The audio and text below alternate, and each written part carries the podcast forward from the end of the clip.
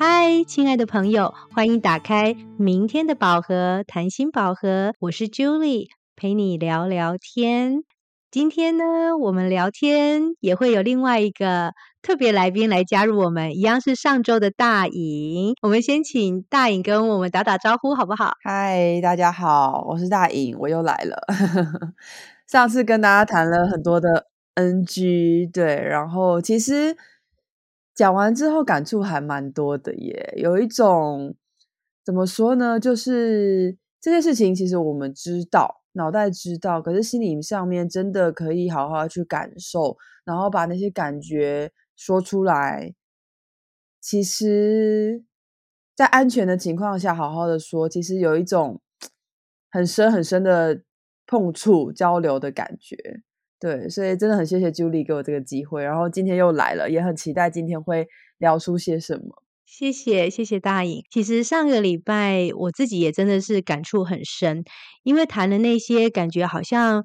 没有做的那么完美的 NG 行为，可是其实大颖站在一个比较特别的是站在一个亲友的角度去猜想或者去同理那些行为背后可能的担心或者这些想法，其实让我作为一个被照顾者或者是一个病友，其实我就能够更同理，原来我身边爱我的人、照顾我的人，然后呃就是关心我的人，他们的心情是如何，然后我也就更心疼。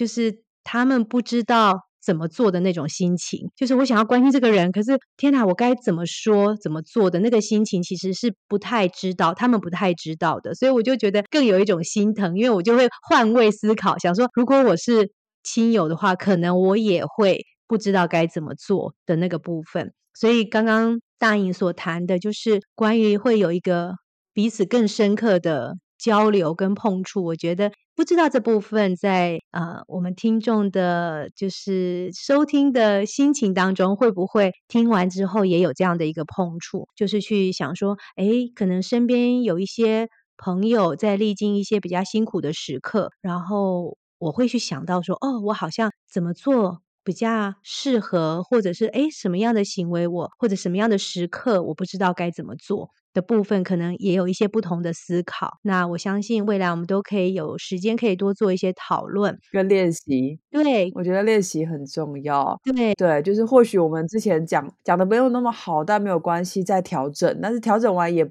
可能卡卡的，或者是怪怪的，因为这不是我们的惯性。对，但我我觉得好像多练习几次，其实就会越来越知道可以怎么去说。没错，没错，对。然后就是保持一个开放的讨论的对话的一个空间，我觉得这个部分很重要。像我昨天就跟一个朋友也是聊天，然后我就讲了一句话，我觉得那好像我这就是这一年多来的心情。我跟他说：“你什么事情都还是可以跟我说。”我说：“我虽然生病了，可是我还是以前的我。”对我说：“我的生活中除了生病这件事情，我还有很多其他我想做的事情，或我愿意跟你分享的事情。所以我觉得，就是还是把他这个人的内在，还是像本来一样的对待。我觉得那个部分是很珍贵。所以，如果你有什么担忧，你有什么不知道该怎么做的，不知道该怎么问的，其实都还是可以很透明的、很坦然的去跟他说。我觉得有什么事情想跟你讨论，或者你现在需要什么。”我觉得很透明的去谈，或者我这样做你会觉得不舒服，我这样讲你觉得怎么样？这部分都可以做一些澄清，因为他其实还是本来的他，他还是有很多可以说的、可以分享的事情。嗯，那好像是一个信任，是沟通上面很重要的一个基础。对对，因为我我猜 Julie 你也是花了很大的力气让自己维持这样的稳定，其实并不容易，因为生活中其实有很多很大的变化。那我也相信，呃，每个人的状况当然不太一样，可是有些人可能受苦了很长很长一段时间，可能是好几年。其实有时候是个性上面也会有一些些转变。但是那个跟家人或者跟亲友之间怎么样有个信任的基础，可以去好好的说，其实就会蛮重要。确实，那个信任这件事是很重要，就是相信彼此的爱还在，彼此的关心还在，那彼此的理解还在。那所以我们今天就来谈一谈好不好？就是我们在过程中的陪伴。刚刚大颖说的一个部分很触动我，就是嗯，每一个人辛苦的时间长短不一样，有时候我都觉得我是幸运的，一年多我就很顺。利的走完疗程，可是其实真的我们在病友团体里面听到有很多，包括可能是四期的，可能是一直可能有复发的一个状况，一直在这个疾病的处理跟治疗跟抗战的一个过程，对抗的一个过程，那是更辛苦的。那所以今天想跟大家分享的是，在过程中，嗯，我们身为病友，其实呢，我们有时候听到或者是收到或者是。被这样子关心着，有一些东西就是他是这样子做做到的时候，其实真的觉得非常的暖心，然后会觉得说哇，你是我的小天使，然后好像冬天的暖阳，那个一束阳光照进我们的心里。那其实是有一些小小的陪伴的技巧，其实是可以练习或知道的。对，我们今天来分享这个部分好不好？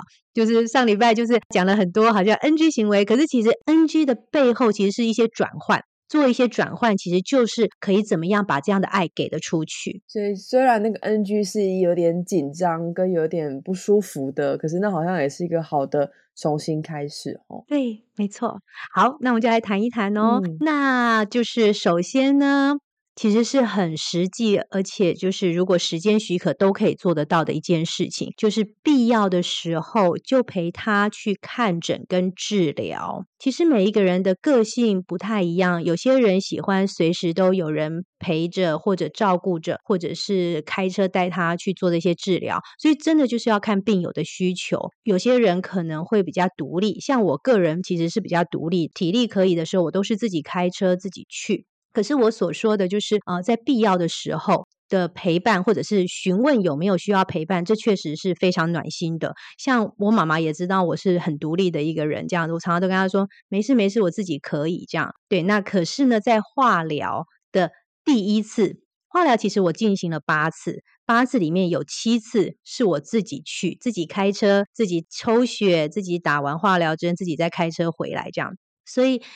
对我来讲，我我本来觉得我 OK，可是我妈妈就说好，那第一次可能会有一些急性的反应，比如说有人会呃会晕，有些人会吐，有些人甚至会有一些休克的状况，有一些可能会有的急性反应，所以我妈妈就说好，那第一次一大早哦，是那个六点多就要出门的一大早的诊，她就说那。七八十岁的妈妈就说：“好，那我陪你去。”其实那时候是真的非常非常的感动，好像就是你不是一个人，嗯，好像就是回到被妈妈照顾的小女儿的那种感觉。对，虽然我在表面上都觉得自己 OK，可是，在那个关键时刻，其实他那些担忧，我自己也有那些担忧。我不知道第一针打下去自己的状况如何，所以那一天。我就说好，那我叫我早上会叫你起床。那如果你起得来，我们就一起去。早上他自己就都整理好了，准备好了，然后我就是开着车载他去。因为那时候疫情的关系，他也不能进去打针的治疗室，所以他就是在外面等着我。然后就说有什么事跟他说。可是就是有一个人陪着你的那种感觉，在关键时刻其实是蛮重要的，会给自己蛮大的一个力量的。嗯，你知道他在外面。嗯的那种感觉是，嗯，所以每个人的需求的时间点，或者在治疗的过程当中，呃，需要的事情跟陪伴其实不太一样。比如说，有些时候，啊，我所说的看诊的部分，就是有些像关键的时刻要听治疗的计划，或者医生要做一个治疗的判断，跟你做说明的时候，那些时刻其实有重要的家人在旁边陪着，也是蛮。令人安心的，就是那种安心的感觉。可是，就是像我们这种独立的人，其实是不需要随时随地都要一直陪着的。因为我有时候也觉得说，哦，我一个人把事情做完，我反而就会觉得我没有给别人负担。因为我们在过程中治疗其实很频繁、很多的各式的打针、治疗、抽血、检查，其实是很频繁的要进出医院。我也不需要，也不想要成为别人的负担。可是，在这些关键时刻，如果有人问一句，或者能够陪着的话，那真的还蛮蛮暖的。嗯嗯，哇，第一个故事就这么感动，是不是？我觉得妈妈好有智慧哦，就是我觉得她陪的恰到好处，诶就是不是太多，但也不是太少。对，然后。我刚刚在讲的时候，我有好有那个画面。虽然我没有见过妈妈，但是就是有一种无声胜有声的感觉。是对，好像真的在这个里子里面听到，我们好像真的不需要讲很多，不用叽里呱啦的不断的唠叨、不断的提醒。其实真的静静的陪着，真的就好够了哦。但我有点好奇耶，就是在做化疗的那个过程当中，你你观察到在诊间里面自己一个人去的比较多，还是大家一起去的人，就是有人陪着去的比较多啊？嗯，好奇那个比，例。这是好问题。嗯，像我自己一个人去的，从头到尾一个人去的其实是少数，嗯，非常的少数。这样说好，因为首先我算年轻的病友，所以很多的病友其实都是比较年长的，然后的有一些是推着轮椅去的，他可能体力已经不行了，走路也不不是很很有力气了，他是轮椅进出的，所以那样的状况当然要要有家人陪。嗯然后我就看到，就是会有呃晚辈带着长辈去做治疗的，也有看到长辈推着晚辈进去治疗的。对，那是比较辛苦。如果是自己去的，我们就会彼此聊天。那可是，在聊天过程中，我也我也会发现，有些人其实是家人载他过去，把他放了让他进去，就是有一个接送的部分。所以像我一样，就是从头到尾都是自己去完成八分之七的治疗的，大概真的蛮少的。那我跟你讲一个好玩的事情好了，因为那时候疫情，所以就有门禁管制。对，然后七点半的时候，我就必须要去赶快进去里面报道。可是他那时候就是门禁还没有开，然后我就很紧张，我已经到了报道时间，我就一个人拿着，就是一个人就拿着东西这样跑跑跑跑到前面这样子，然后跟那个警卫说：“呃，我我七点半要报道，就是我需要进去。”然后他就看着我说：“嗯，那病人在哪里？”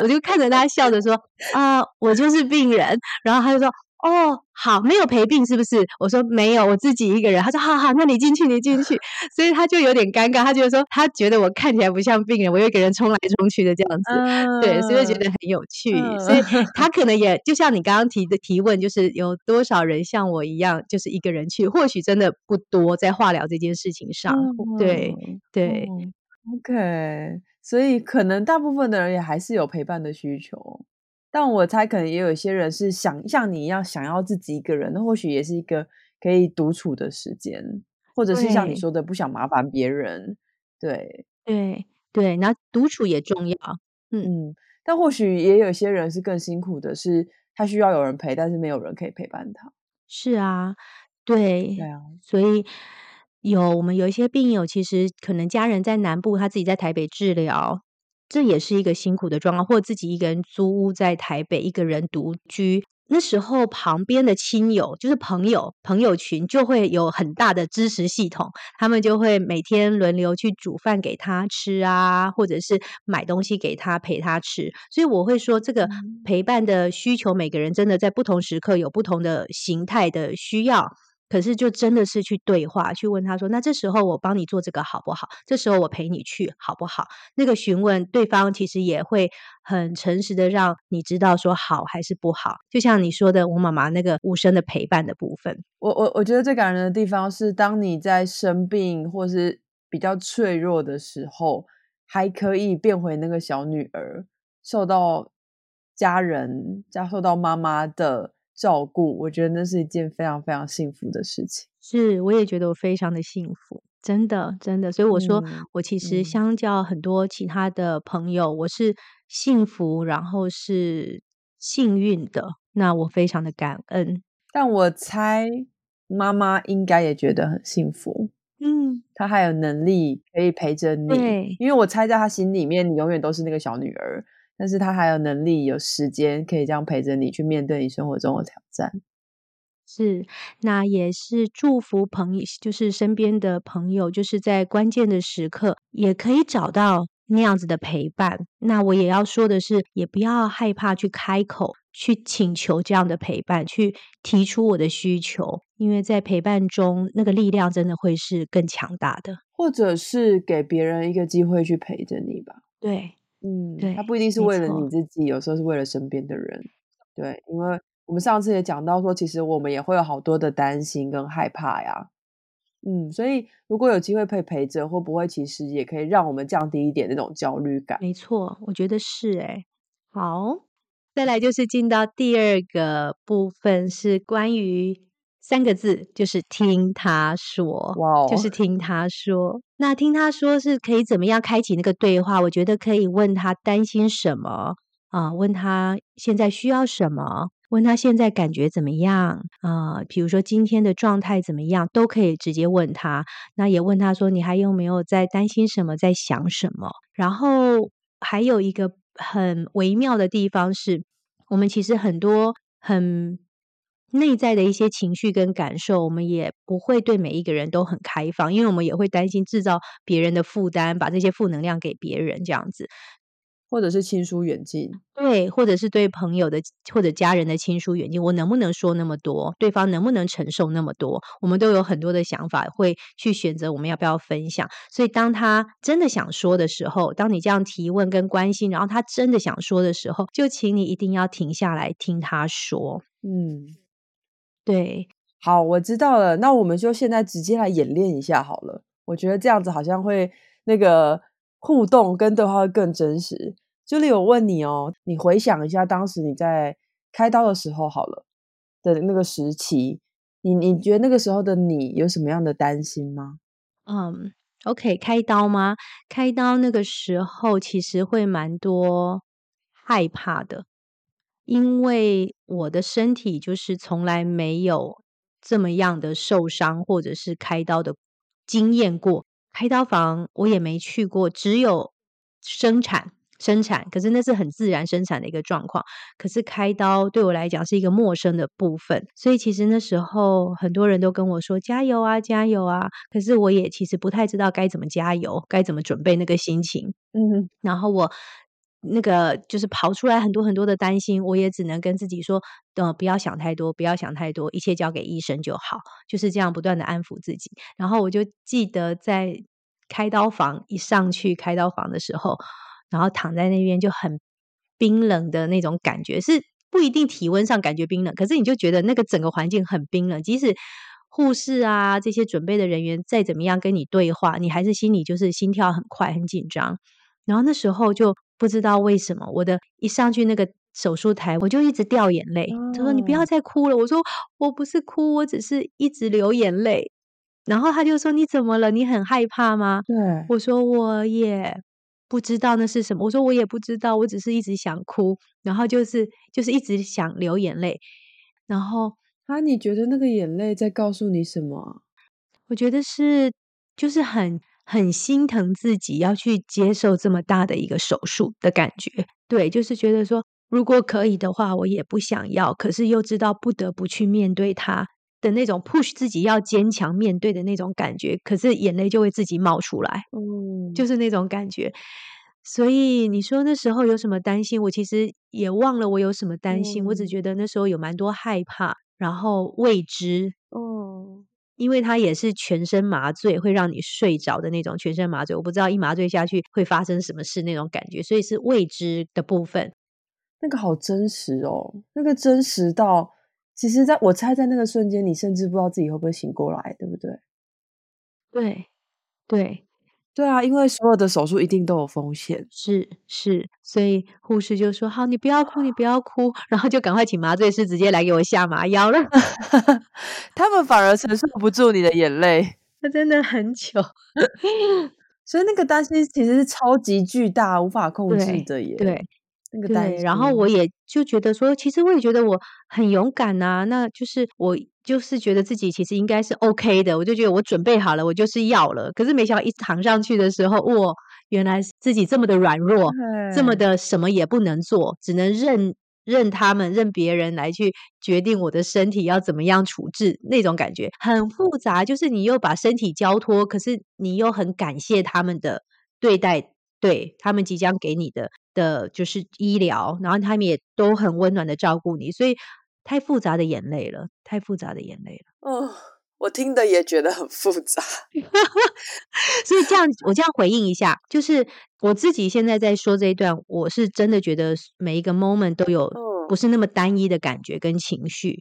当你生命中发生一些重大的事事情跟一些重大的时刻的时候，那些情绪本来就是有大有小，然后有有强有弱，有不同的色彩。然后怎么去形容，其实很难说得清楚。所以这也就是有时候我们不太知道该怎么说。可是也谢谢大颖在这边做了一个示范。其实只要开启那个对话，就自然会流动。所以刚刚他会就着我所说的眼泪，再去多问一下那个眼泪代到底代表什么。所以其实朋友们也可以在跟病友对话的时候，不用害怕去问下去，不用害怕去问下去。如果那是你觉得他的情绪点的话，而你跟他的关系又够亲近，他愿意跟你谈到这边的时候，你真的可以继续往下问，因为那不是他一般时候可以说得出口，那么快可以说得出口的这些话。我就记得我有一个也是跟我一样生病的姐姐，有跟我一样经历的一个很好的好朋友姐姐，然后我就记得他是我整个一年多的过程当中。最能够说话的一个人，因为他跟我有相同的经验。然后他在我就是在医院一确诊的时候，他就飞到我旁边来，就是飞奔到我旁边来跟我在一起，看着我手上拿的那么多的药，跟我说：“哦，这个药是什么？”然后听我说那时候的担心，然后化疗的辛苦。整个化疗过程我也没有见到他一面，可是他都会随时问我身体的状况，所以我化疗的辛苦我也只会跟他说，因为他懂。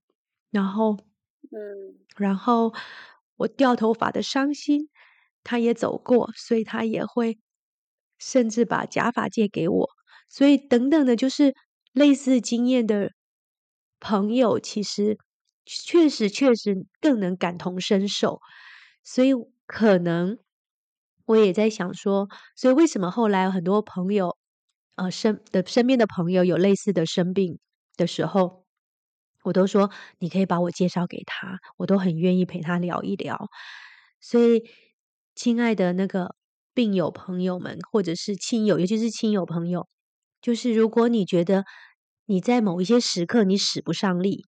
你不知道跟他说什么，你也对这件事情生病的这整套事情你很陌生的话，你就可以帮他想想看，你有没有认识类似经验的朋友，或者有什么样的社团资源，其实都可以帮他做这样子的连接，因为这样的连接会让他有一个可以抒发、可以更快速被同理的一个场域跟一个连接。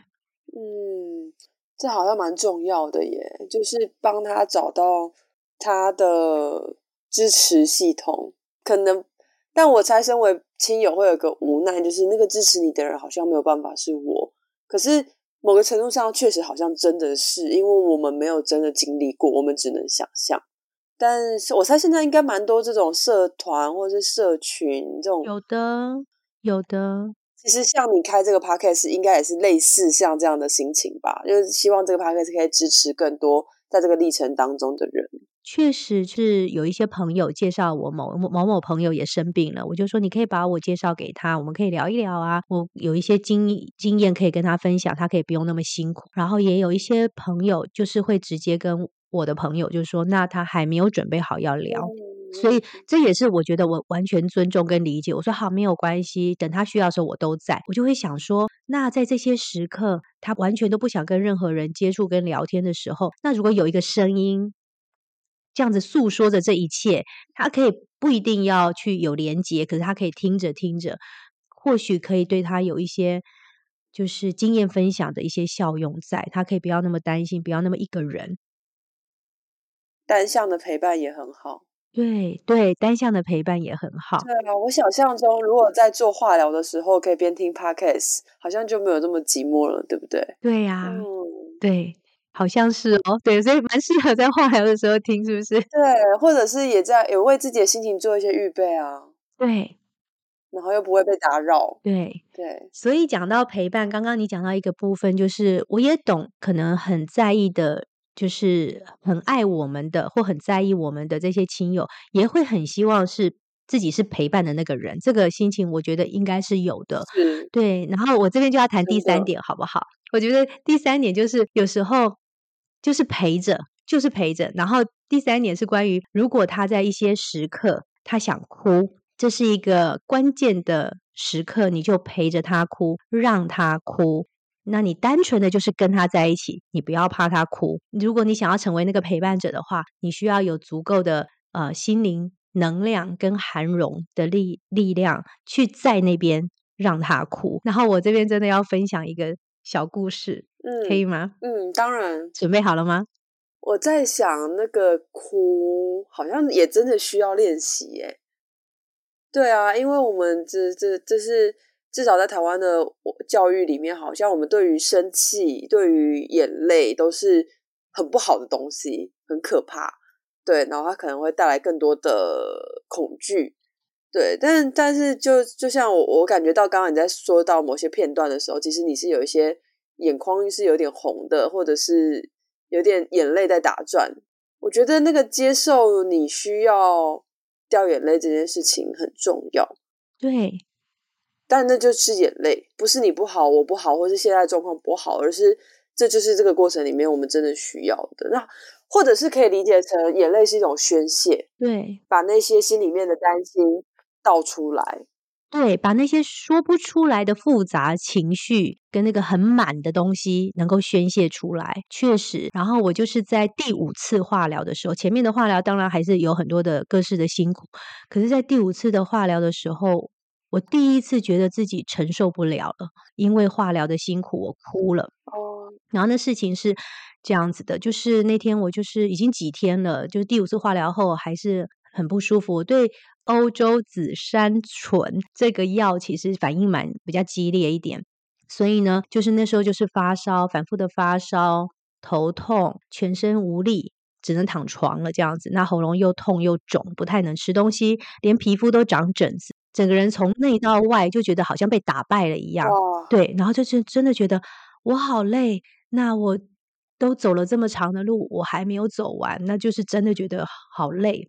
然后那时候我小学六年级的儿子就放学回来，他很棒。那个时候每一次他看我在每天我都是在房间的床上，那他回家就会第一个来看我，抱抱我这样子。然后那天他放学了来陪我一下的时候，我就看着他，我心里就想着说，作为一个妈妈，其实有好多事情还想陪他一起做。我想回到以前的日子，可以跟他写功课，跟他玩飞盘等等的这些放学后的事情，我都还想跟他做。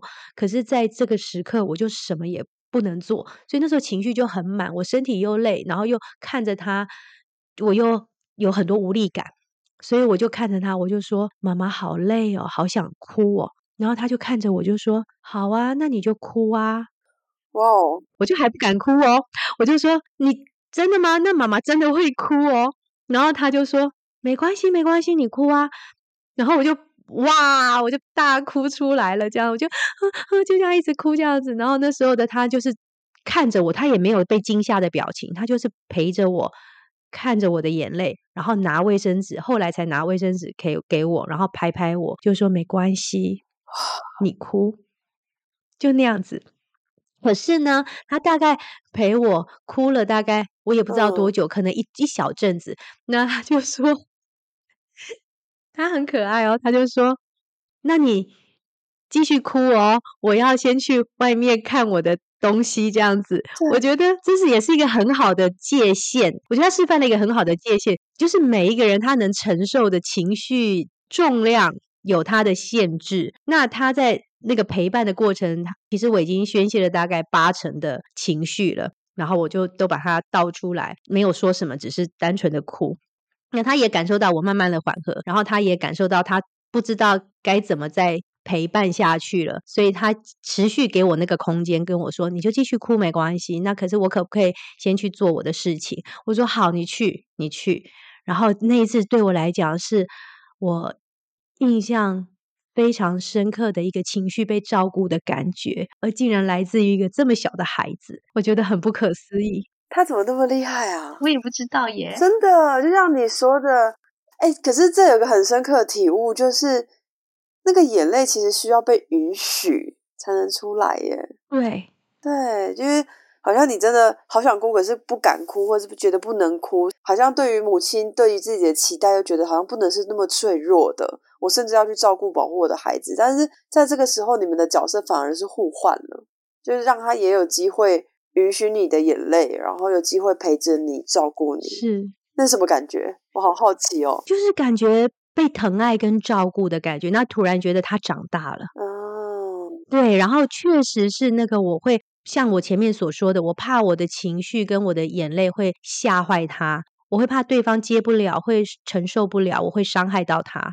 对，可是，在那个 moment，我就是太想、太有情绪、太想哭了。刚好他的出现又引发了那个部分，所以我其实第一个时间我有想控制，可是是他允许我、允许我能够哭出来的。然后我就觉得你准备好了吗？那我就哭了 的那种感觉，是彼此准备好去在那个情绪的涵容过程中了，所以非常的美。所以你你也帮他做了一点预备啊，其实。你也你也不是一看到他回来马上就掉眼泪，因为我猜如果是那样他会很慌张。可是你先说了自己想哭的心情，然后跟他确认我真的可以哭吗？我觉得他也在这这些这些时间里面做了一些预备，确实。然后他好厉害，他感觉到自己准备好了没有？对，然后他也感觉到我的情绪差不多了，那也需要一点时间自己收拾，你懂吗？有些时候情绪宣泄完跟对方，你还是需要一点自我整理的时间，所以他也知道，哎，差不多了，那个时间界限感差不多到了，他允许我继续去有自己的时间跟陪伴自己的情绪。那他也跟我做个预告，说那他可不可以离开了？我觉得这个部分很重要，不是突然的抽离，很厉害，对。对，但我好奇，这是你跟他的第一次这样子的互动经验吗？还是他曾经看过，他曾经看过你对谁这么做，或是谁对你这么做？因为我觉得好难想象一个小六的孩子可以做到这么清楚的人际界限，因为我我猜很多有时候连我们大人都很困难诶。对，我不确定，可能是在我的工作专业中点点滴滴，他看着。我的对话的方式有可能，可是那个对话是进到咨商式的对话，不会是让他看到的嘛？所以我其实不太懂他怎么学会，我只能说可能耳濡目染。或许我平常跟他的对话，平常允许他的部分，他也觉得说，那陪伴应该就是这样的一个步骤，这样子。对，因为我觉得哭这件事情真的好被污名化哦。我前两天才在路上看到一个妈妈对着一个小小朋友，大概幼稚园吧。然后他就对他大讲说：“不要哭，哭没有用。”嗯嗯，对，哭有什么用？不要哭。然后我就想说：“哇，那这个孩子的眼泪要去哪？”对，很很辛苦。不过，不过我也会在他大一点的时候，小时候会会允许他说：“嗯，好，你先哭。可是哭完之后，我们来看看怎么办。”我会跟他说：“一直哭是没有用的。”我觉得也要让他知道一些界限，就说你先哭，哭完之后，我们还是要来面对事情。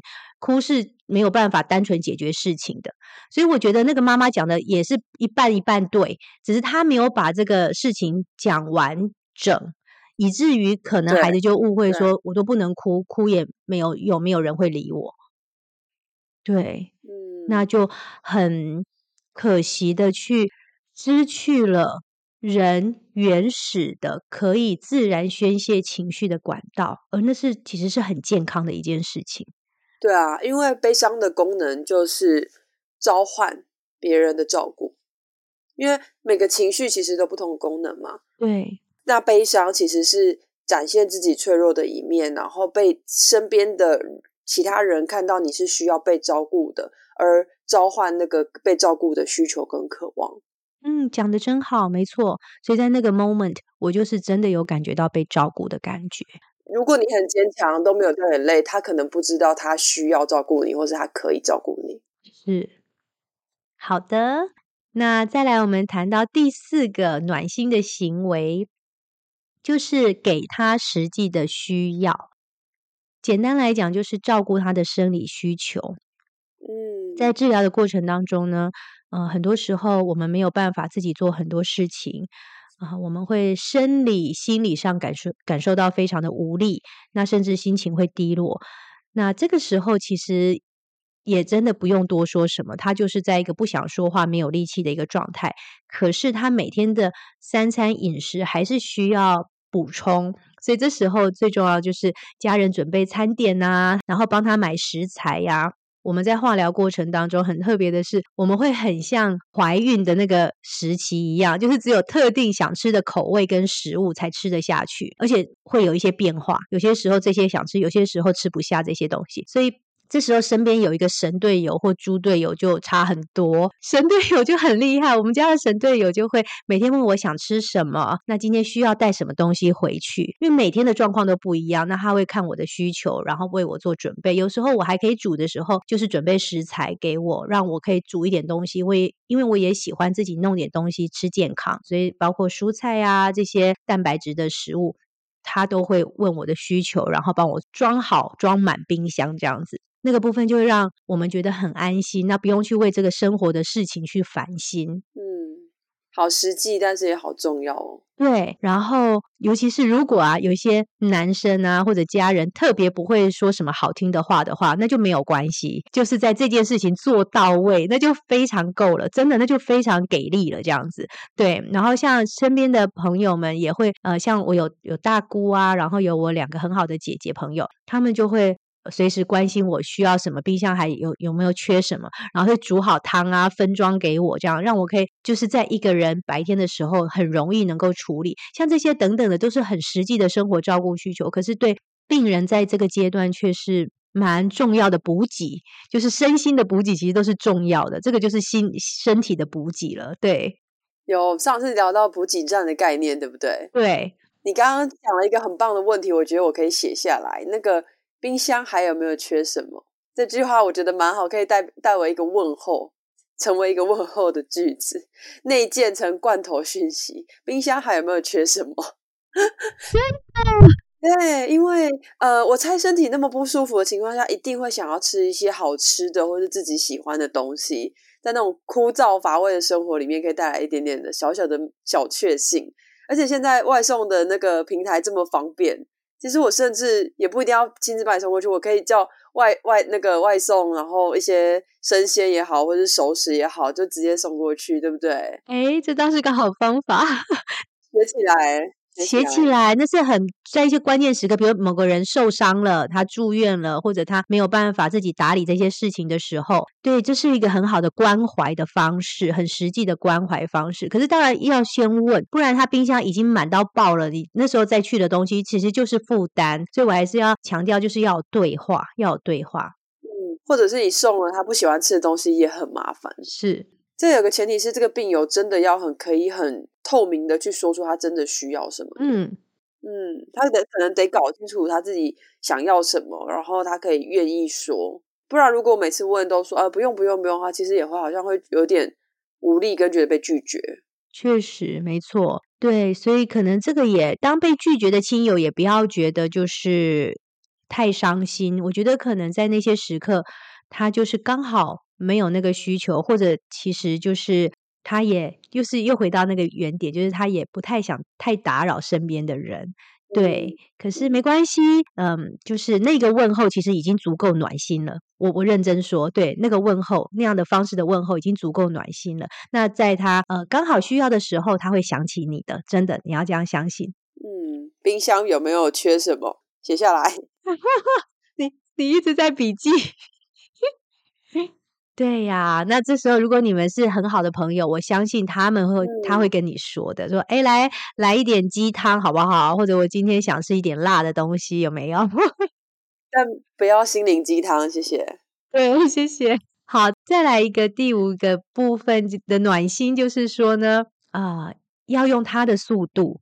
等他准备好了再见面，因为其实过程中很多的关心，然后会说：“那那我现在去找你好不好？我现在去看你一下好不好？”尤其探病这件事情，就会说：“我去看你一下，我我带什么东西去给你这样子。”可是其实有时候对我还没有准备好的人来说，我会觉得那很有点负担感。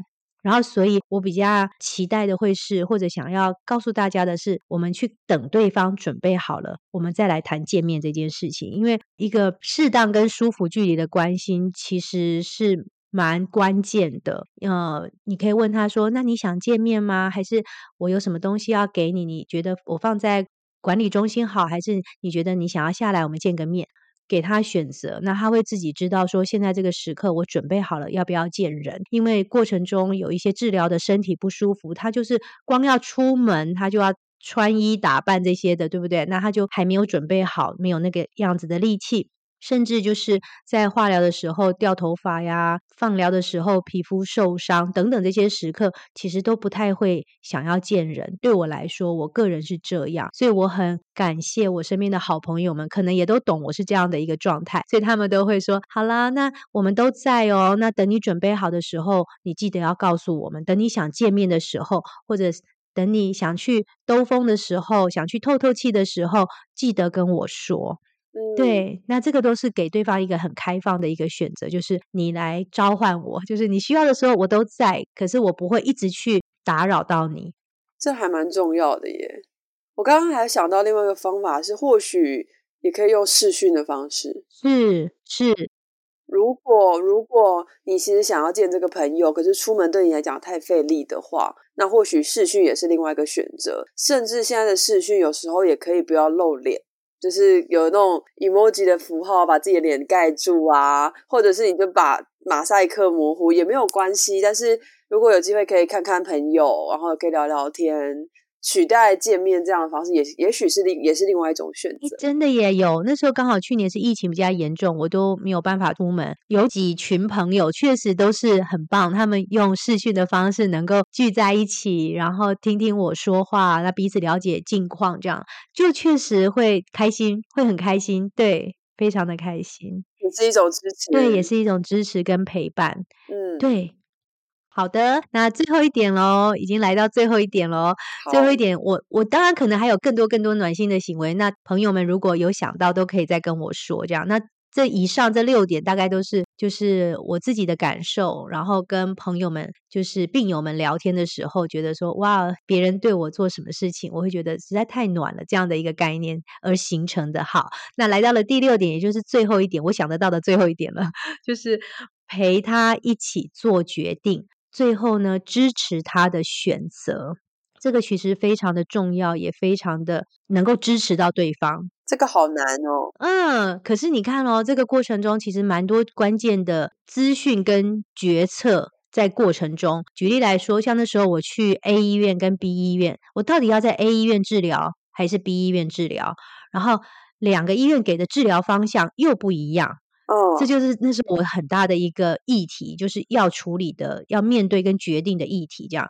然后还包含呃，这个身体如果我们做了呃切除，有没有要重建，都是也是一个需要讨论的。那像在乳癌的过程当中。有一些治疗会阻碍生育，甚至更年轻一点的病友会去还没有生过小孩的，会想要有小孩这件事情，所以他们甚至要去思考：我要不要先冻卵、先取卵，以至于未来我还有保留一个生育的能力。甚至我也遇过病友是，她已经怀孕了，在怀孕过程当中发现了癌症，那她到底要先完成治疗，还是要先把孩子生下来？这真的是蛮多两难的时刻。那当然，这时候会有医生的专业评估跟给的分析建议。那治疗的选择也有很多元，就是到底可以像那时候。有的方向可能是先吃药化疗再开刀，还是先开刀再化疗吃药等等的，这其实都是医生会跟你讨论，或者依照你的病情，你可以有不同的选择。有些人可能没有选择，那其实对我来讲，没有选择有时候压力好像还比较小一点。然后就是那时候我就会去思考说，那我一个人收集的资讯跟判断会很多的疑问，会不会是正确的？我的判断会不会是正确的？所以也会有一些不那么确定的时刻。那你就可以开始去想想身边有没有那种比较理性的人，他可以去协助你分析资料。因为这时候整个过程当中有感性的人陪你聊情绪，可是也要需要理性的人去陪你分析这些事情。所以呢，那时候我身边的人就是我哥哥，他是一个纯理科的人，对，那他也喜欢跟读一些研究报告的东西。那时候我就会把我找到的资料，就是贴给他，跟他说我找到这样的，我的形态是这样的一个癌症，然后可能有的治疗方向是什么，那可是这个医生建议我什么，我都把相关的资料跟他可能的风险都贴给了他，这样。那他就会真的认真去读，然后回复我说他看到的是什么。当我们这样子做一些讨论，来来回回，然后也跟医生做讨论，最后做了决定的时候，他就会跟回头跟我说，他说很好，他说那这样子的话，听起来这样的决定应该会是比较安心的，也是可能会比较适合你现在的状态，所以他就会支持我的决定。所以最后的决定权还是在当事人本身。过程中就是陪他讨论，在他提出需求。提出讯息澄清这些时刻需要帮忙的时候，就陪他一起做决定，然后最后就支持他的决定。哦，这还蛮重要的。我刚刚想到一句话，是我忘记是谁说的。他说：“现在的你是由过去无数的决定所组成的。”是的。这句话也其实是带给我过程中很大的沉重，你知道吗？因为我就会很担心那个做决定的，我第一次觉得为我自己的身体做了这么多自主性的决定，第一次这么认真的一关一关的做自主性的决定，然后我也很担心我会不会做错了一个决定，我就为我未来的人生走错了方向。就是为我未来的身体健康走错了方向，所以那时候，尤其在 A 医院、B 医院之间的抉择啊，开刀时间点这些的决定的时候，确实就会压力蛮大的。因为我知道每一个决定都重要，对它影响着未来的我，甚至影响着我的生命的长短，超级超级难的。对，在癌症治疗的过程中，确实有太多太多关键的时刻。那像在放疗的时候，我也做了一个很重要的评估。我要不要做放疗这件事情？因为我的状态刚好是在一个灰色地带。医生建议做了，就是比较确保。可是也有一派的会说不做，其实影响也不大。所以我那时候就是在两边，我还咨询了一样，又咨询了两个医院、两个医生，去确定我能不能做一个很好的判断。那我也必须说，就是走下去，你才会知道到底是怎么样的一个状态跟风景。那也没有所谓。真正的最好的决定，到后来我觉得说不要执着在最好，而是在这个当下你自己感觉觉得为自己的身体做了一个最负责的决定，那就好了。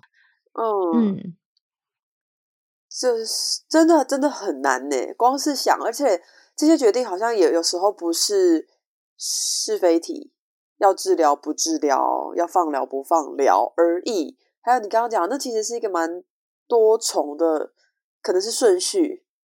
可能是整个你，你可能选项不止两个，你可能有三个、四个、五个，甚至是多选题。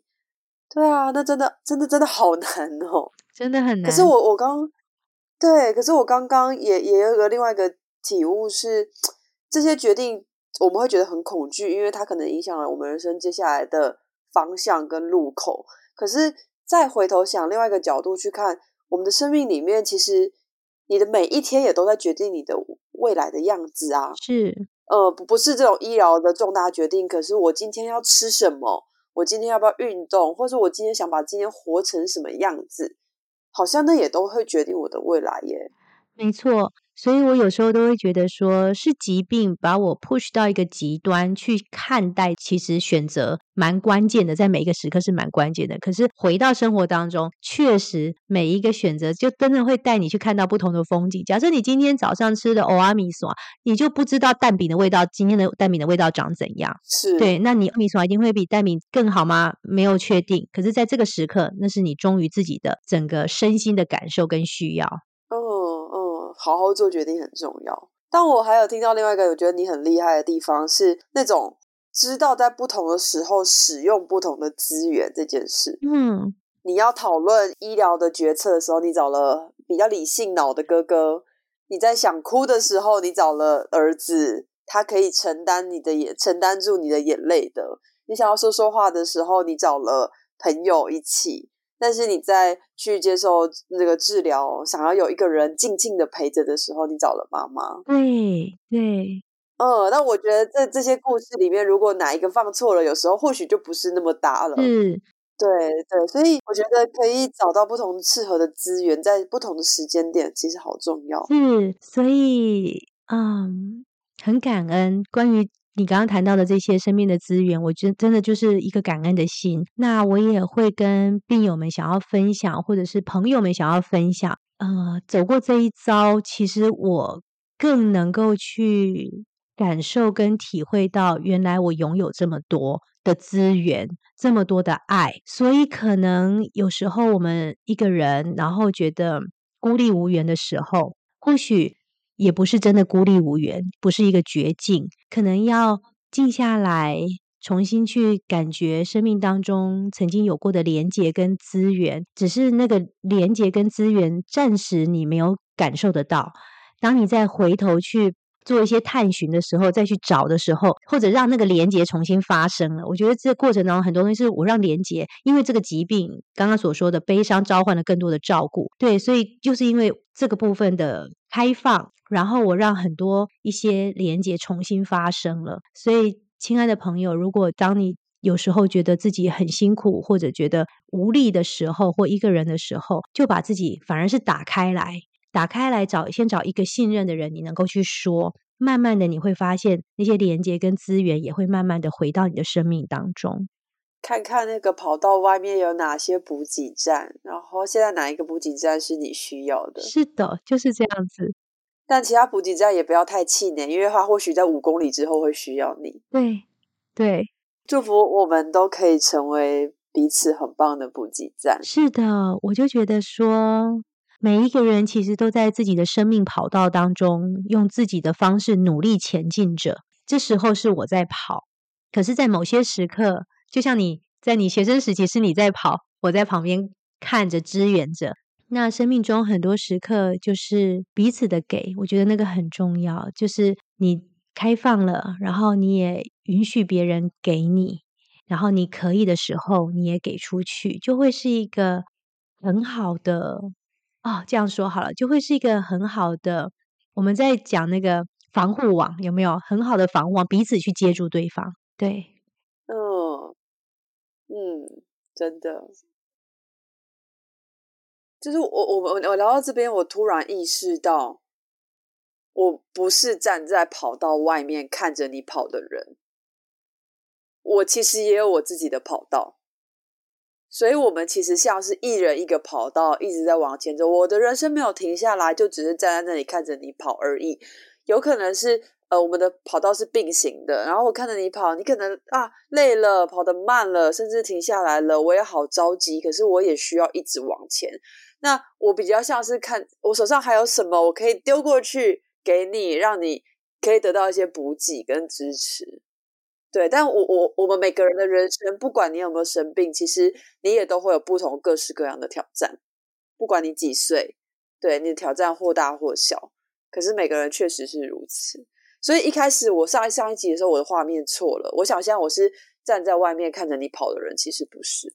对我刚刚也是听着听着，我就觉得说是每个人其实都有自己的挑战，然后那个跑道的弯曲程度、上坡下坡、选择点，那只要那个人在跑的人。愿意回头看看，就是他的需要，然后去丢出他的那个绳子，然后让对方能够去接到，那就可以连线一下。谢谢你在这两集的谈话当中接住了我，在很多的时刻，非常非常非常荣幸有这个机会。这不是客套话，但这是真的，因为我觉得可以有人愿意让你陪着他，其实也是很幸福的事哦。谢谢，谢谢朱莉。好的，那我们可能差不多时间差不多了，我们就需要先停在这里吗？如果未来大颖还想到什么主题，我们都可以。对，在上线来跟大家做分享，好不好？那这一集，好，谢谢。